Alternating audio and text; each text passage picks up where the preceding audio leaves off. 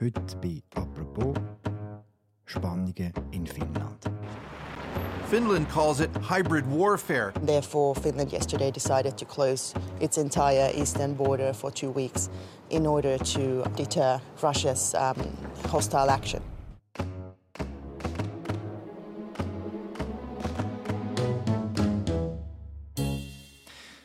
Über 1200 Kilometer lang ist die Grenze zwischen Finnland und Russland.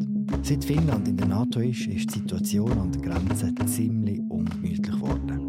Finland wants to send a clear message that this uh, is not acceptable. Tämä toiminta on saatava seis. Die Spannungen zwischen den beiden Ländern sind nicht neu.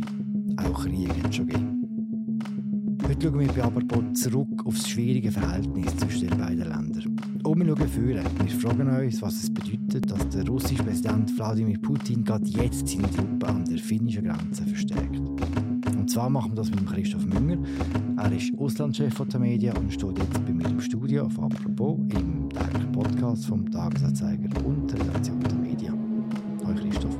Salut Philipp. Am Anfang der Woche haben wir gehört, dass der Wladimir Putin, der Präsident von Russland, will die Grenze zu Finnland verstärken. Was wissen wir genau über die Aufrüstung? Ja, er hat angekündigt, dass er Truppen um Leningrad herum, also das ist eine sehr große Stadt natürlich, eine russische, äh, traditionsreiche Stadt, die in der von der finnischen Grenze liegt. Das heißt, in dieser Gegend wird äh, russische Truppen äh, stationieren. Er hat vom Leningrader Militärbezirk geredet. Was er aber genau vorhat, äh, hat er noch nicht gesagt oder nicht gesagt. Auch ist nicht klar, wie viele Soldaten er dort wirklich will stationieren Er braucht ja die Truppen eigentlich in der Ukraine, in dem Krieg. Einfach, dass wir ein bisschen Bild bekommen. Wie lang ist denn die Grenze zwischen Finnland und Russland? Sehr lang. Also man redet von gut 1340 Kilometern und das ist eine Außengrenze vom Schengen-Raum, wie auch von der Europäischen Union natürlich. Und äh, es ist hauptsächlich eine Grenze, die durch eine unbewohnte Taiga durchführt. Also man redet von so Sumpfgebieten. Also sie sind gerade beispielsweise äh, mit Panzer sehr schwierig zu durchqueren. Es ist auch sehr dünn besiedelt, ein sehr ländliches Gebiet. Wir müssen wissen, Finnland hat nur 5,5 Millionen Einwohner, aber etwa die Grösse äh, von Deutschland. Die Grenzgegend ist sehr unwirtlich.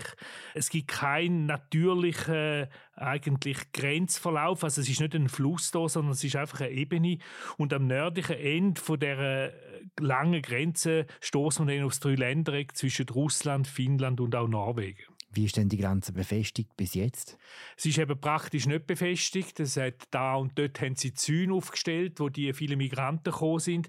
Aber äh, man kann 1340 Kilometer lange Grenze kann man natürlich nicht wirklich nachhaltig befestigen. Mhm. Ein paar Übergänge gibt es, glaube ich. Und gerade am Anfang des Ukraine-Kriegs sind die ja recht wichtig, weil viele Russinnen und Russen sind dort nach Europa geflohen.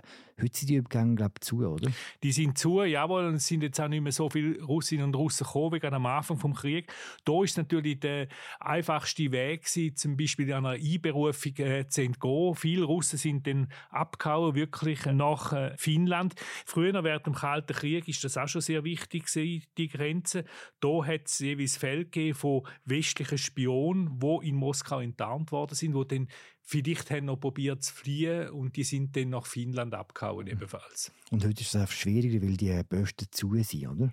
Die Posten sind zu, aber es ist natürlich eine hybride Grenze. Also eben, wie gesagt, sie geht oft durch Niemandsland, sie ist sehr lang, man kann die nicht überall kontrollieren. Es ist einfach zu lang. Du hast das Wort gerade selber gebraucht, Hybrid. Hybrid sind ja die Angriffe von Russland, so vermutet man, gegen Finnland führt, und zwar seit Anfang Jahr. Was sind das genau, hybride Angriffe? Ja, das sind äh, hybride Angriffe. Man kann den Absender nicht genau lokalisieren. Also du hast gesagt, man vermutet, dass äh, russische Angriffe sind. Die hybride Kriegsführung haben wir vor allem gesehen 2014 dort auf der Krim, wo plötzlich die sogenannten grünen Männchen auftaucht sind. Das ist da bis jetzt nicht passiert. Was aber passiert ist, dass beispielsweise eine Gasleitung, die unter See ist, äh, verlaufen ist, die ist zerstört worden. Oder im Sommer hat es auch äh, digitale Angriffe gegeben, also Cyberangriffe auf Infrastruktur wie Spitäler oder auch Zeitungsredaktion ist attackiert worden.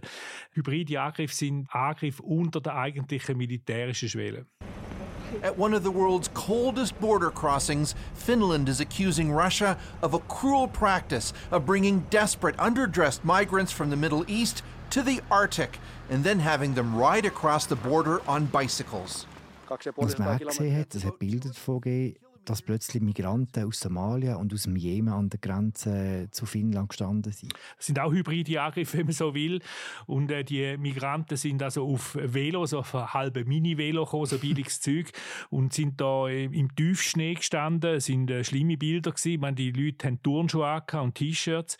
Es war sehr kalt gewesen und man hat vermutet, dass der russische Geheimdienst, der FSB, die Migranten wirklich an die Grenzen angekarrt hat, dass sie da sollen nach Finnland überzugehen. Das ist die gleiche Strategie, wo auch Weißrussland, Belarus verfolgt, wo sie die Migranten, wir erinnern uns, nach Polen geschickt hat, durch die Wälder durch oder auch die baltischen Staaten. Ich meine, äh, die Überlegung ist klar, äh, wo dahinter steckt, mutmaßlich von Putin. Migration ist ein Problem in Europa oder eine Herausforderung, je nachdem, wie man es sieht. Und äh, man sieht, dass die Migrationswelle extrem hoch ist im Moment. Es kommen sehr viele Menschen aus Afrika oder aus eben den Kriegsgebieten wie Somalia, äh, Jemen, im, im Irak, aus, aus Afghanistan natürlich und aus Syrien. Und äh, das fordert uns raus da im Westen und der Putin will genau unser System, unser westliches System stören, indem er Druck aufsetzt und das gibt dann beispielsweise Zulauf für rechtspopulistische Parteien wie vom Gerd Wilders in Holland. Mhm. Das ist der Druck von Putin, gerade bei Finnland, das ja grösser geworden ist, das hat auch mit dem 4. April zu tun, 4. April 2023. Was ist denn passiert? President Niinistö, dear Sauli, ministers, ladies and gentlemen. This is an historic day. We welcome Finland as the newest member of our alliance. Ja, ein historischer Tag für Finnland. Sie sind nämlich in die NATO eingetreten und hat damit Neutralität, wo sie lang hatten, aufgegeben. Finnland ist ja immer ein Land und ist es immer noch, muss man sagen, zwischen Ost und West. Das ist auch symbolisiert durch zwei Kille in Helsinki. Wer einmal dort anreist, sieht das, weil die sind wirkliche Landmarks, also Sehenswürdigkeit, wo man sieht. Das ist zum einen die große russisch-orthodoxe Uspensky-Kathedrale und zum anderen der Dom von Helsinki, also die Uspensky-Kathedrale ist russisch-orthodox, die zeigt eigentlich die Ausrichtung nach Osten. Und der Dom von Helsinki ist eine lutheranische Kirche, ganz weiß, sehr schön, beide zum Anschauen auch. Und die verkörpern natürlich die westliche Orientierung von Finnland, wo jetzt natürlich ganz, ganz stärker im Fokus steht. Also jetzt ist man nicht nur in der EU wie seit 1995, sondern jetzt seit 2023 ist Finnland auch ein NATO-Mitglied. Mitglied. Warum hat sich Finnland am Schluss so entschieden? Warum hat Finnland in die NATO wollen? Sie sind ja seit längerem schon am Westen zugeneigt. Man sieht das rein praktisch an der Luftwaffe von Finnland. Da sind vor allem amerikanische Kampfschätze in der Luft gewesen. Und dann, wie gesagt, ist der EU-Beitritt 1995, also kurz, relativ kurz nach dem Ende vom Kalten Krieg. Und dann natürlich, als die große Wegscheid ist der 24. Februar 2022 gekommen, der russische Angriff, der Überfall auf die Ukraine. Und man hat sich natürlich dann als nächstes potenzielles Opfer gesehen. Zumal auch Finnland natürlich eine lange gemeinsame Geschichte hat mit Russland. Nicht genau gleich wie die Ukraine, aber auch eine gemeinsame Vergangenheit. Bis 1917 war nämlich Finnland ein russisches Großfürstentum Und äh, man weiß ja nicht, was der Putin so denkt mit seinem kruden Geschichtsverständnis, dass er auch Ansprüche an Finnland stellt, so wenn er ja Ansprüche an die Ukraine stellt. Er sagt ja, er hätte historischen Anspruch als russischer äh, Präsident auf das Land. Und und da ist natürlich in Finnland, in Helsinki plötzlich sagen wir, eine Angst, ein Respekt äh, entstanden. Man hat gesagt, jetzt muss man eine strategische Entscheidung fällen und man hat sich relativ kurz nach dem russischen Angriff auf die Ukraine hat man das Beitrittsgesuch bei der NATO hinterlegt. Und da damit ist eigentlich genau das Gegenteil von dem eingetroffen, was der Putin hat wollen. Er hätte eigentlich wollen, NATO schwächen und jetzt ist NATO eigentlich um das Land erweitert. Mhm. Und Schweden sollte ja auch noch dazukommen. Was bedeutet der Beitritt äh, zur NATO jetzt für das Verhältnis von Finnland zu Russland? Ja, jetzt ist man natürlich klar im Findeslager, jetzt ist man ein Gegner von Russland, hat aber immer noch die 1340 Kilometer lange Grenze. Finnland hat jetzt ja auch in den letzten Tagen den USA Zugang gegeben zu 15 Militärstützpunkten, also die Basen, die die Finnen bis jetzt betrieben haben, die dürfen jetzt auch die Amerikaner nutzen. Das ist natürlich ein Teil von der militärischen Zusammenarbeit, die mit dem NATO-Beitritt kommt. Wobei, äh, man muss anmerken, Atomwaffen werden also da nicht stationiert. Das ist militärisch auch nicht so wahnsinnig wichtig, weil die Atomwaffen sind ja auf U-Boot und können überall eingesetzt werden. Aber jetzt gehört natürlich Finnland, und das ist eigentlich das Wichtigste am NATO-Vertrag, zum sogenannten Artikel 5-Territorium. Das heißt, wenn Finnland angegriffen wird, müssen alle Mitglieder eigentlich das Finnland verteidigen. Also ein Angriff auf ein Land, wo Mitglied ist von der NATO, ist ein Angriff auf alle. Und äh, das ist eigentlich das Entscheidende. Das ist übrigens da, was ja auch die Ukraine will. Sie wollen ja auch Artikel 5 Territorium werden, aber das steht zurzeit noch nicht wirklich in den Büchern. Wie war das Verhältnis vorher, gewesen, vor dem NATO-Beitritt? Ja, Finnland war neutral und natürlich eher am östlichen Lager zugeneigt, kann man sagen. Das hat sich rein durch die geografische und auch historische Situation ergeben. Man hat ja mit dem grossen Nachbarn müssen. Es hat auch Handel gegeben. Natürlich spärlich. Früher sind das Pelz und so weiter und so fort. Aber äh, es hat dort natürlich Handelsbeziehungen und auch sehr kulturelle Beziehungen gegeben. Ich habe die Kirchen erwähnt. Und dann hat man auch die Erfahrung vom Winterkrieg von 1939, 1940, wo die Sowjetunion äh, Finnland angegriffen hat. Das ist äh, am Anfang vom Zweiten Weltkrieg. Die Finnen haben sich gewehrt, haben aber doch Gebiet verloren. Sie sind zwar unterstützt worden von den Briten, von den Amerikanern, von Schweden und Dänemark, aber die Nachschubwege sind sehr lang gewesen und auch Nazi-Deutschland hat, hat, sie unterstützt. Das ist eine interessante Konstellation gewesen. Aber Nazi-Deutschland hat es nicht offen unterstützt, weil es der Hitler Hitler-Stalin-Pakt gegeben hat, wo sie also mit den Russen oder Sowjets, muss man sagen, verbündet sind. Wie auch immer, die Übermacht der Sowjets war riesig und äh, die Mittel der Finnen sind beschränkt. Ich meine, es sind hier noch weniger Leute gewesen, es war noch dünner besiedelt gewesen. und sie haben sich tapfer gewehrt. Also der Widerstandskampf von den finnischen Infanteristen ist legendär und sie haben ja das Molotow-Cocktail nicht erfunden, aber die Brandbomben, also wo man einfach Benzin in eine Flasche leert, ein bisschen Phosphor drauf oder man zündet sie an und dann schmeißt man auf den Panzer. Das ist eigentlich nach ihnen benannt worden. Also sie haben den Namen erfunden, äh, benannt nicht nach den Finnen, sondern natürlich nach dem Molotow, das ist der Außenminister von Stalin. Das heißt, das Verhältnis war schon immer recht belastet gewesen, auch wenn Finnland neutral und östlich zugänglich war.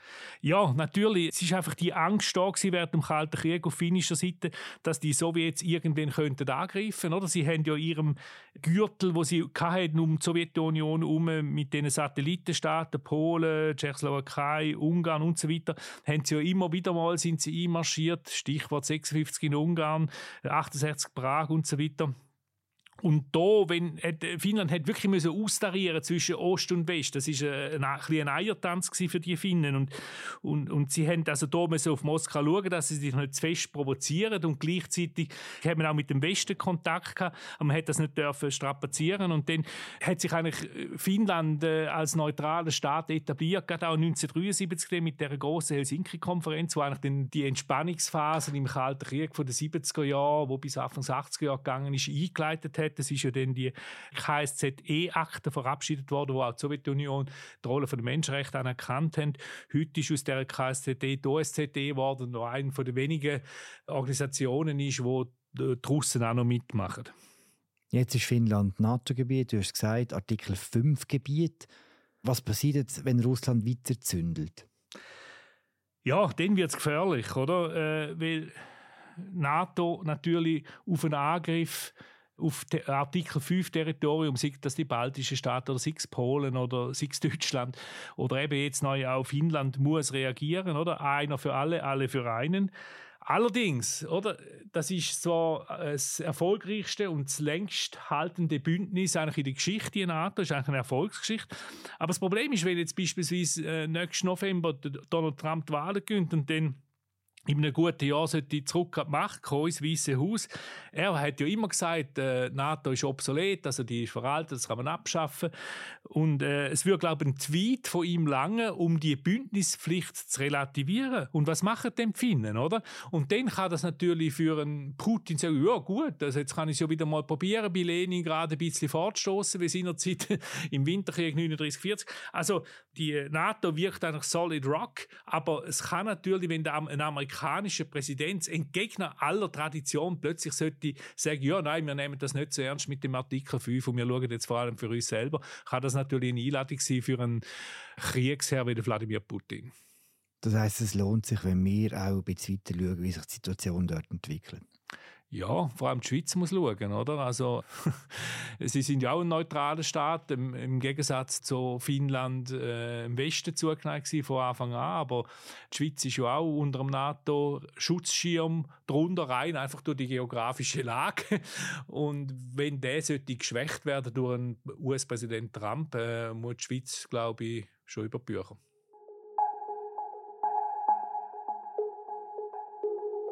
Danke, Christoph. Gern geschehen. War sie gesehen, die aktuelle Folge zum Verhältnis zwischen Finnland und Russland und zur Situation an der finnisch-russischen Grenze.